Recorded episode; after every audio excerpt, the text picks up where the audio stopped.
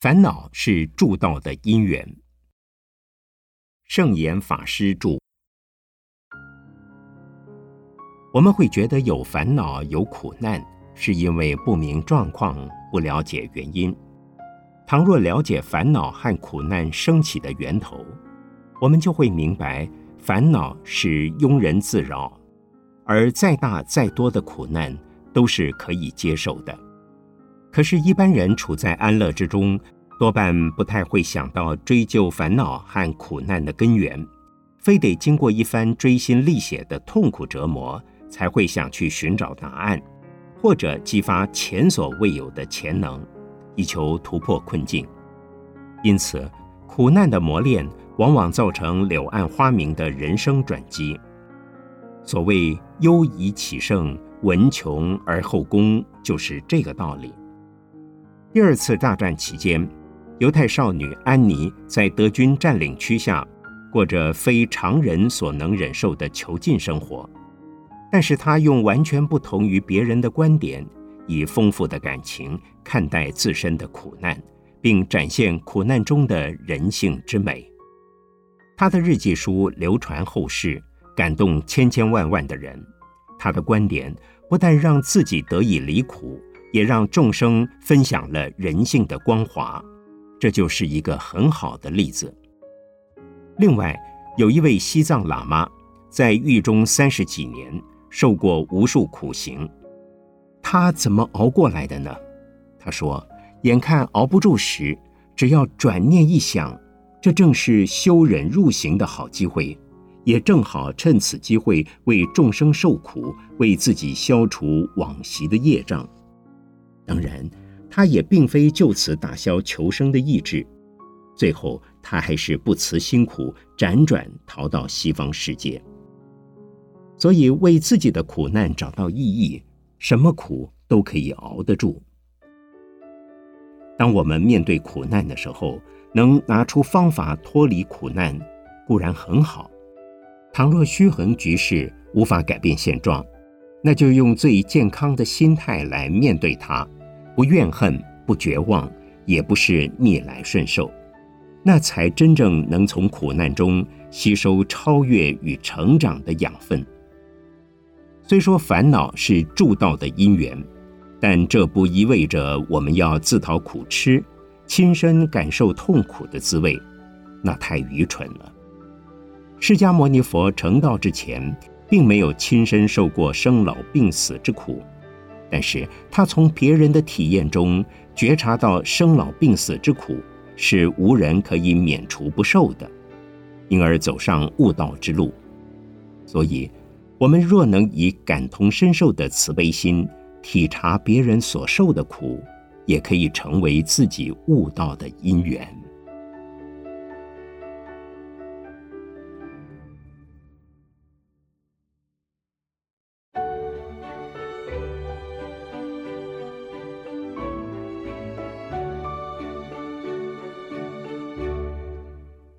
谢谢癌菩萨，圣严法师著。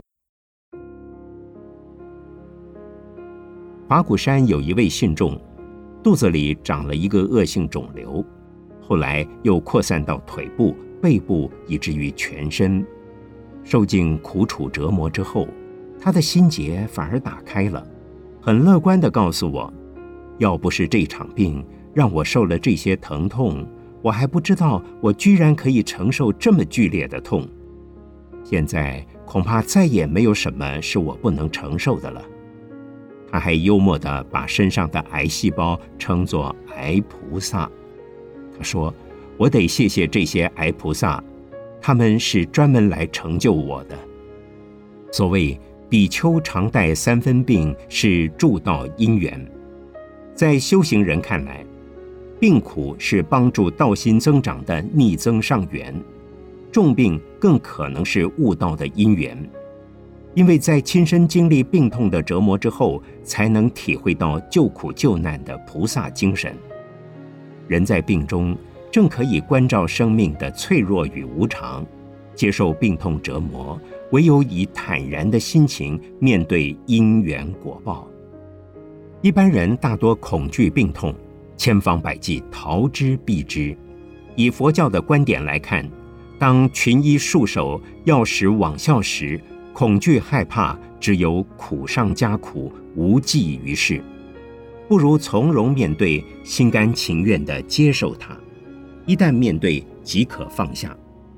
这就好比手上接到了一个滚烫的山芋，想丢却丢不掉，怎么办？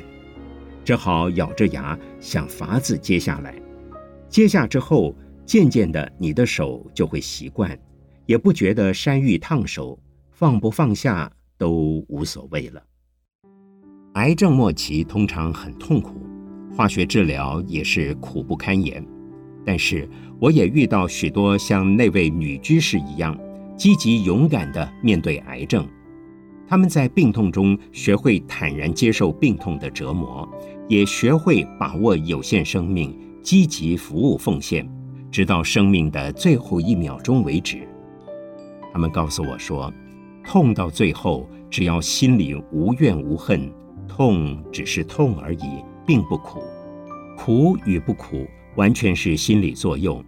能体会到这一层，也就能够体会到何为菩萨精神了。所以说，病苦是悟道的助缘，一点也没错。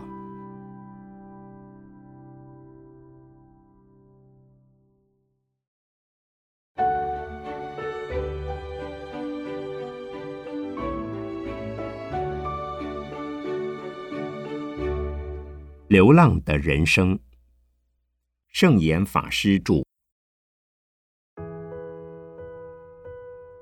人从出生以来，从出外求学、工作、结婚，哪一个时候不是在流浪呢？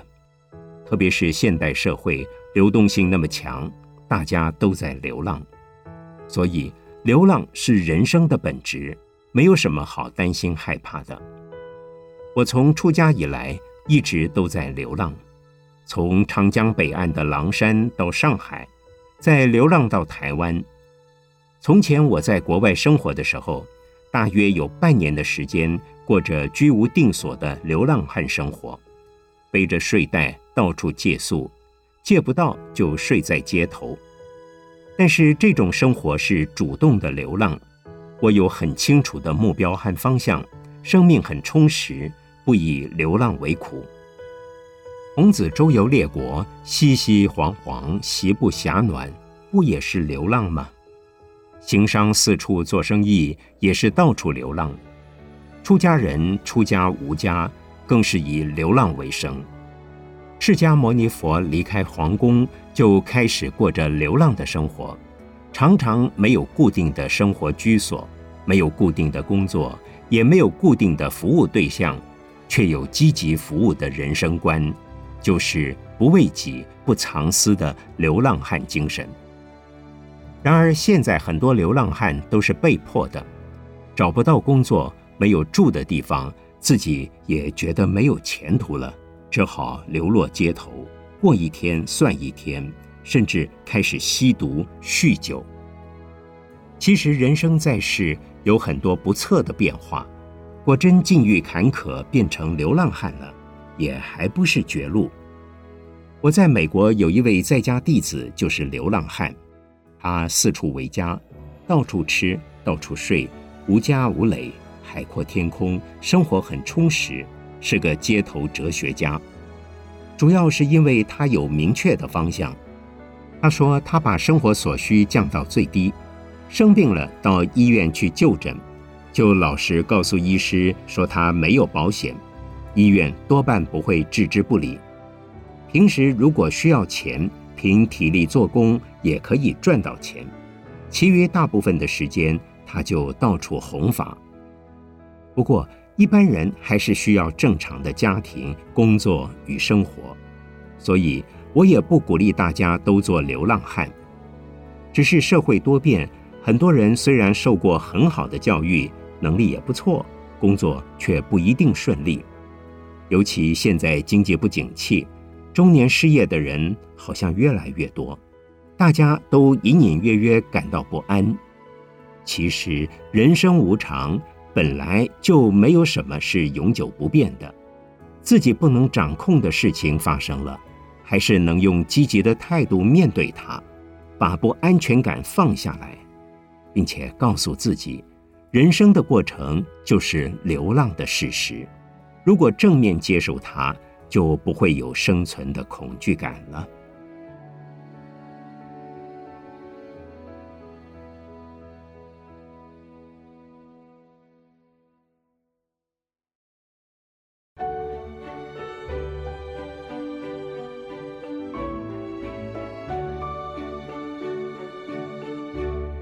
移得起，放得下。圣严法师著。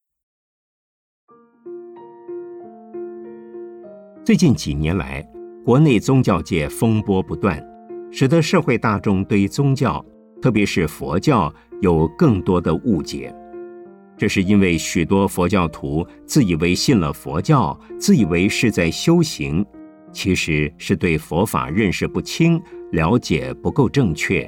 更没有照着正确的佛法去实践，所以，我们信佛学佛最重要的是，到底信的是什么，学的是什么。佛是指人格的完成者，也就是智慧和慈悲都圆满的人。我们学佛就是要效法佛的智慧和慈悲，慈悲是对众生而言。慈悲的人绝对不会因为自己的行为失减而伤害他人。慈悲的人可以使跟我共同生活、跟我一起工作的人都能恰到好处的得到利益，在适当的时机给别人恳切的规劝或施以援手，这样学佛才能赢得别人的尊敬与爱戴。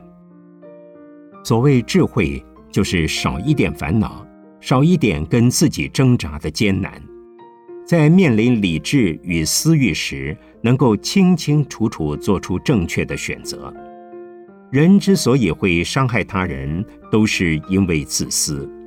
一般的人在理智上明明知道某些事情不应该去做，可是，在私心上希望自己多得利益，贪欲之心蒙蔽了智慧心，于是不能控制欲望。反被欲望牵制，种种烦恼、种种伤害别人的行为就出现了。因此，我们要学佛的智慧，就是要学习做自己的主人，学习如何把自己管好，行善止恶，为家庭、为社会尽本分。我在美国的时候，有一位太太哭哭啼啼的来找我。她说：“她的先生失踪半年后，又突然出现了。原来他不告而别，是跟别的女子同居。”这位太太说：“本来以为他死了，心情还能渐渐平静，没想到是这么一回事，简直快气疯了，恨不得把他给杀了。”我就问他：“杀了他你怎么办？孩子怎么办？”他说：“我不管，我带孩子去自杀算了。”我说：“是你先生犯错，你跟孩子都是无辜的呀。”他说：“师傅，你可以不可以把我先生教好？”我说：“你先生没来，我无法教他。即使你把他抓来了，他不相信我，我也帮不了他的忙。不过我倒是可以教你怎么处置这件事情。”我告诉他：“佛的智慧。”教人要提得起放得下，所以他应该放下对先生的嗔恨心，勇敢承担起此后独立照顾孩子的责任，而且运用慈悲心原谅他的先生和那位第三者。听了我的话，他还是不甘心。他说：“这不公平，我不甘心。孩子姓他的姓，我为什么帮他照顾孩子？”我说。难道孩子不是你的吗？他不尽父亲的本分，你可不能不尽母亲的本分。况且天底下不公平、不合理的事太多了，有的可以改善，有的无法可想，我们管不了。如果每一个人管好自己，每一个人都尽了本分，不公平的事件就会减少了。提得起，放得下。我们信佛学佛。就是要学智慧和慈悲心，让自己在纷乱的现实世界中认清事实，止息烦恼。佛的智慧从修行而来，没有修行，智慧是不够的。修行的方法，修行的生活，说穿了就是老老实实的去做，很简单，没有什么炫人眼目的花招。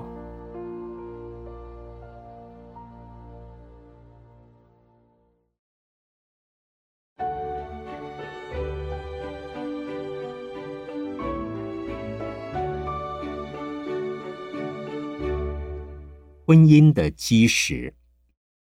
圣严法师著。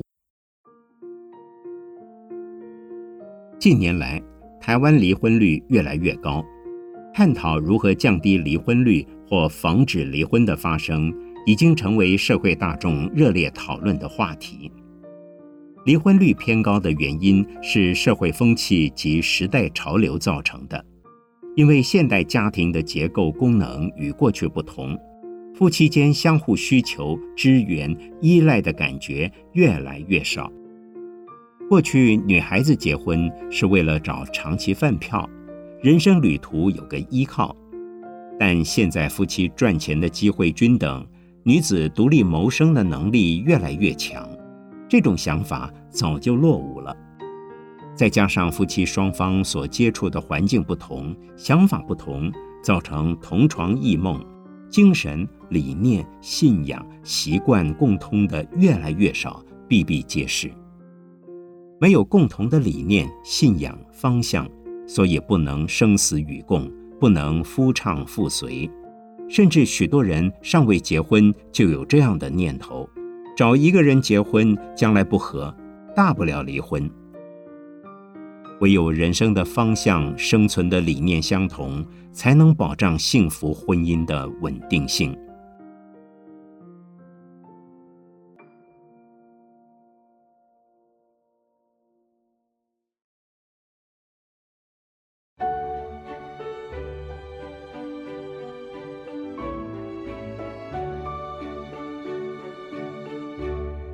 未来的世界，圣严法师著。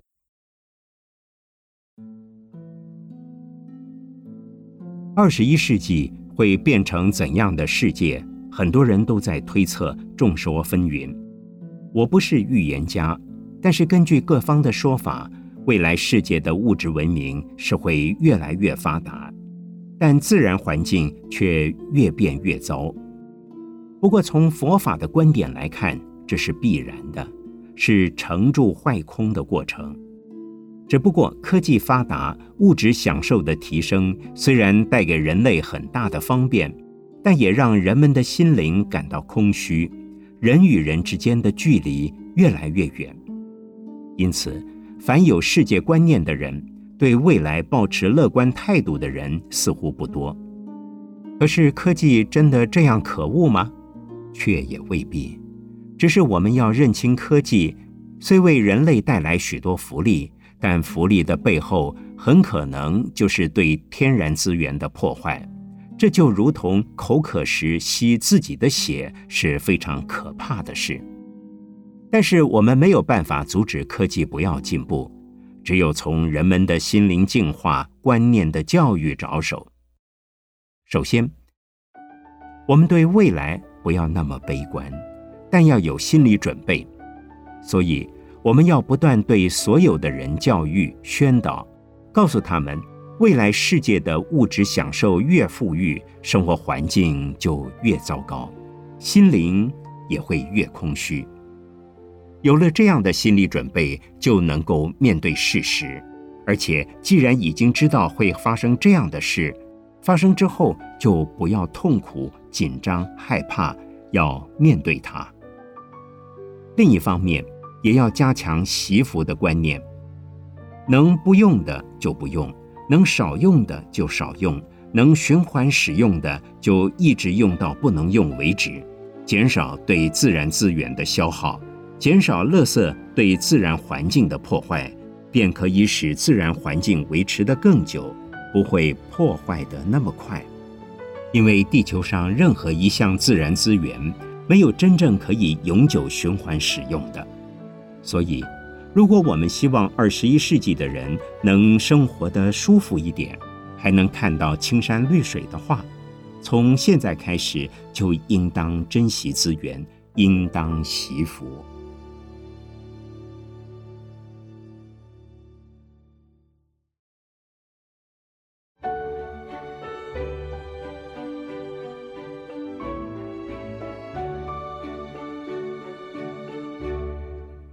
为善要让天下皆知。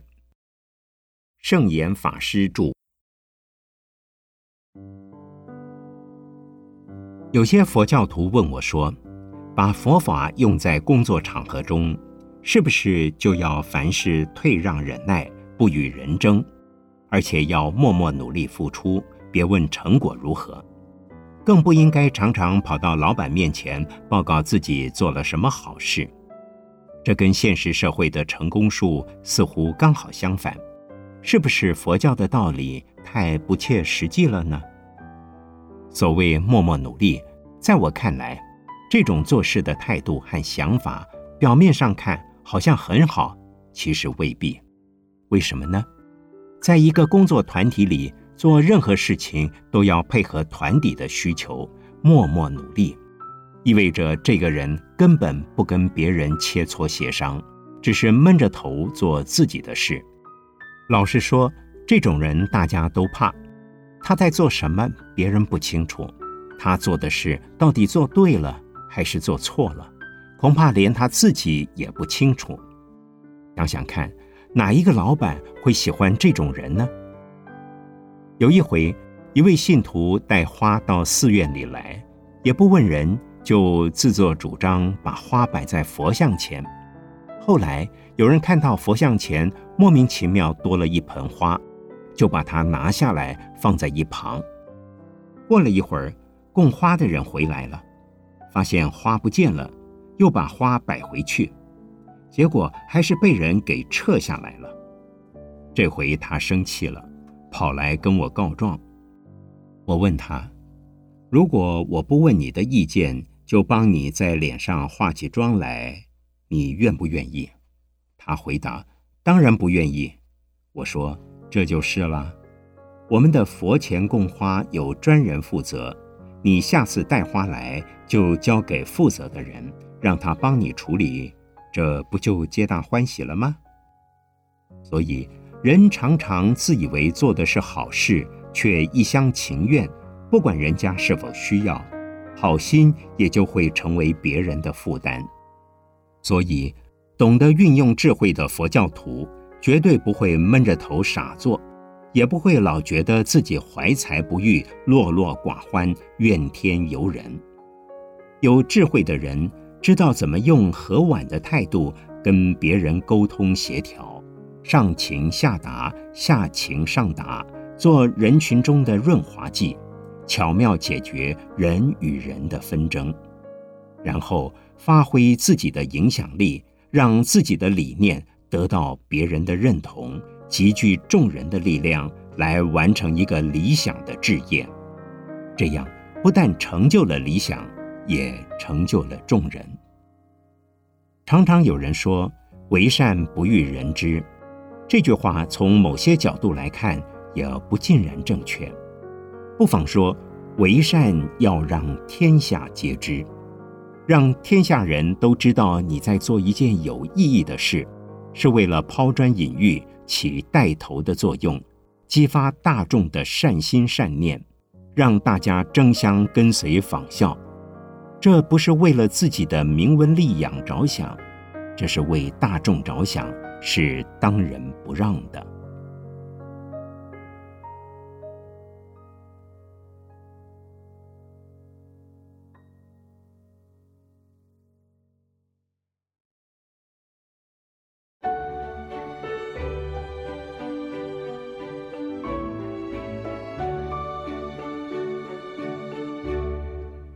把慈悲用在生活之中。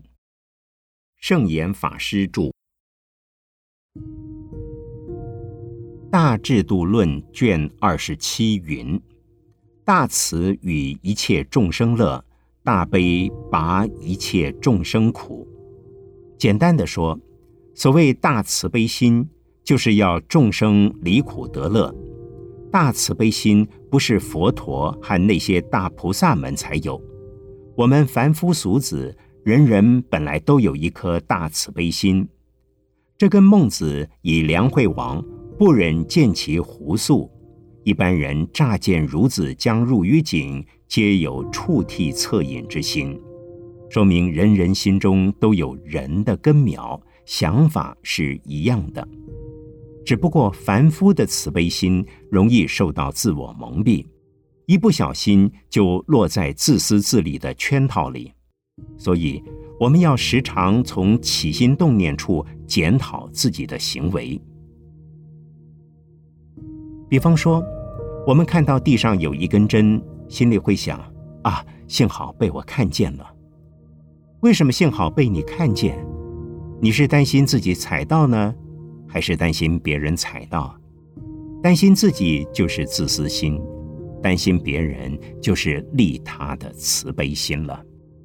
所以，同样是把针捡起来的动作，念头不一样，慈悲与否是当下分明的。慈悲心是可以在日常生活中随时涌现的。看到一个水果。想到其中有多少辛苦耕耘的血汗，因而产生爱物惜福的感恩之心，那就是慈悲。看到别人遭遇不幸，心生怜悯，固然是慈悲；看到别人春风得意，心中默祷，但愿他好生处之，不要得意忘形，以免乐极生悲，这也是慈悲。也有人问。在野外看到会置人于死的虎头蜂，要怎么做才算慈悲？最圆满的做法当然是警告别人切勿靠近，一方面保护人的安全，同时也保全了虎头蜂的生存权。但是如果有人受到虎头蜂的攻击，危在旦夕，当然以保护人身安全为先。所谓勿伤其类。慈悲心的立基点还是从人开始的。不过，看见虫子在吃你辛苦栽种的玫瑰花，你该不该杀虫子以保全玫瑰呢？我想，最根本的办法是杜绝虫子滋生的机会，因为制止生命状态的发生，并不算是杀生。如果虫害的范围很小，不过吃掉几片叶子，不致影响玫瑰花的生长。这是自然生态本有的现象，应该是可以接受的。如果再怎么努力都无法控制虫害，表示这个环境根本就不适合栽培玫瑰，我看还是改种其他的花卉吧。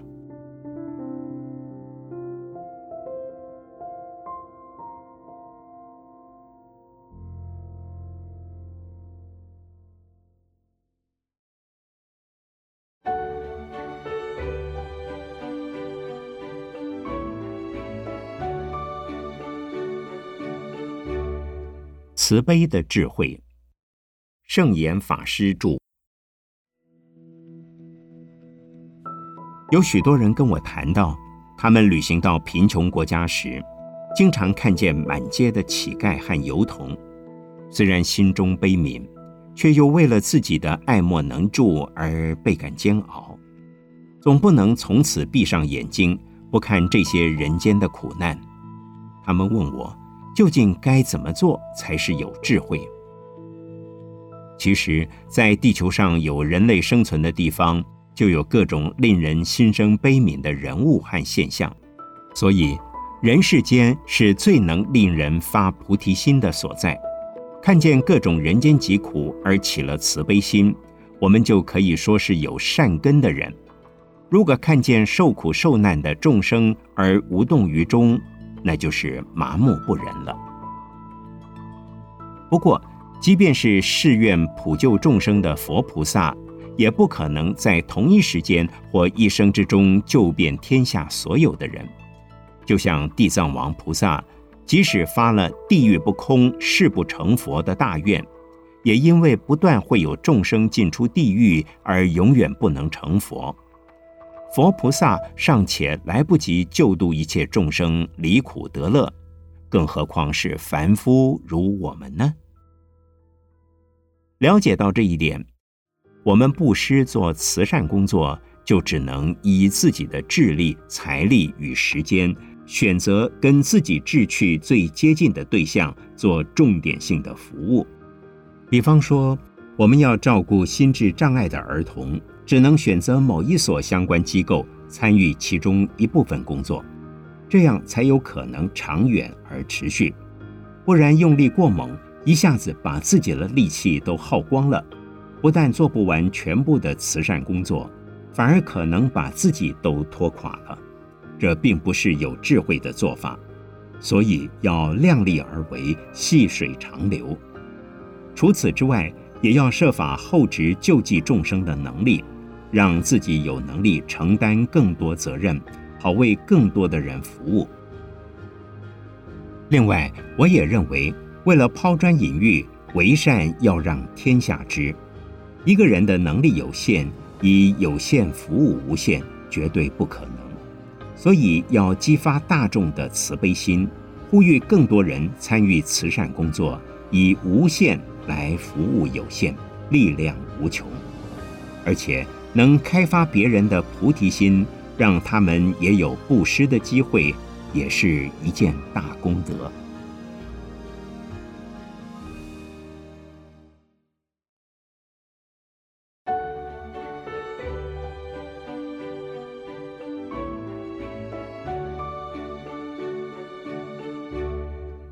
不生的智慧。圣严法师著。放生是佛教自古以来所主张的，其目的是为了慈悲，为了关怀生命。佛教认为，凡是有生命的动物均应受到保护，除了对人的关怀外，对其他动物也要平等关怀。中国放生的风气盛行已久，如今对自然生态稍有常识的人都不禁会想：现今放生的目的和意义，是否真正达到了护生的目的？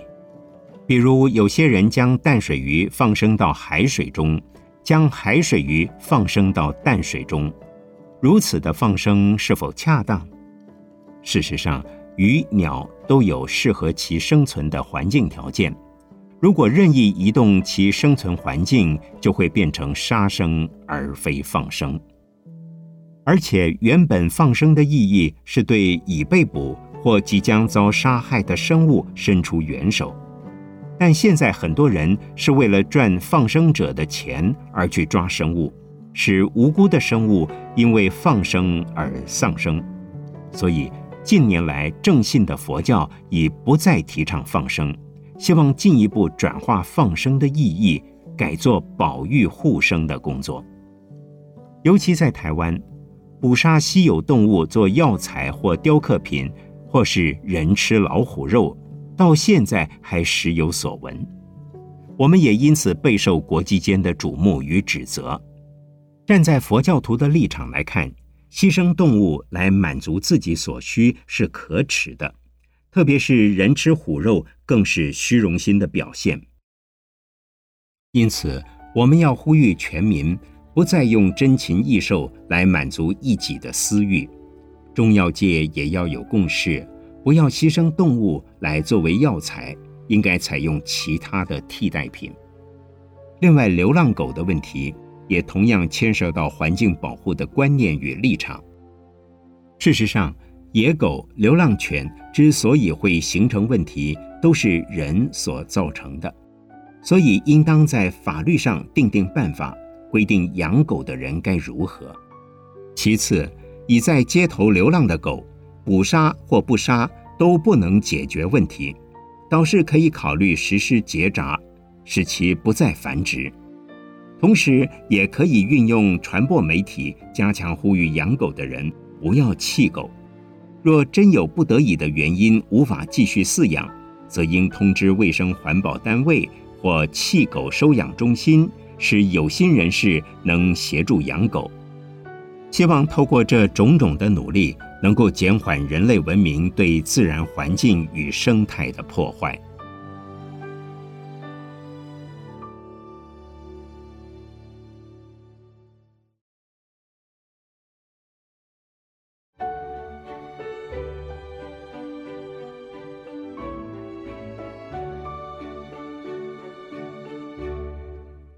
不受无谓的损害。圣严法师著。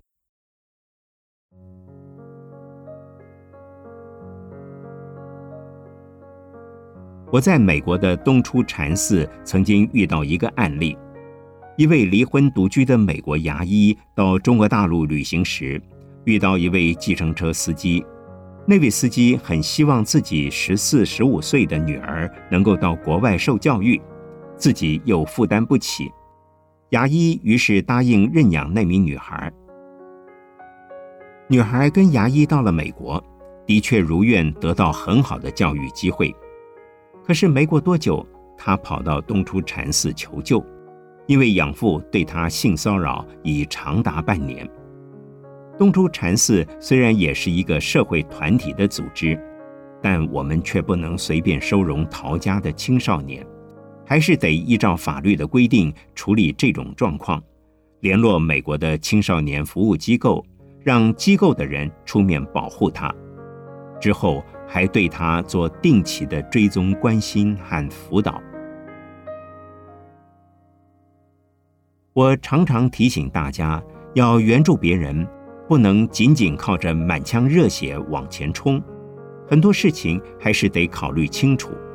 尤其在法治社会里，没有经过一定的法律程序，个人或团体都不得随意收容儿童，否则就触犯法律了。我们一般人能为这些受害儿童做些什么呢？第一，资助类似服务机构，让每一个需要保护的儿童都有避难所。第二，呼吁大家关切这个问题。所以，除了考虑自己的能力和适法性，自己的安全也该考虑。过去曾有一位热心的女性义工，把家里的住址和电话告诉一个男性案主，结果却遭到对方强暴。舍己助人的精神固然可敬，可是并不是明智的做法。也有人问：过马路的时候。看到一个步履蹒跚、又臭又脏的流浪汉，该不该上前扶他一把？如果你是一位女士，可能要三思。还有一个情况是，你撑着一把伞走在滂沱大雨中，看到一个路人被雨淋得全身湿透了，要不要请他跟你一起遮雨？如果对方是一个壮汉，而你是一个妙龄小姐。你的举动很可能会让他误会。如果对方是老弱妇孺，那倒无妨。不过，如果你的伞很小，自己撑着都不足以挡住大雨，又如何能助人呢？所以，为自己考虑，倒不见得是出于私心，是衡量情势，不受无谓的损害。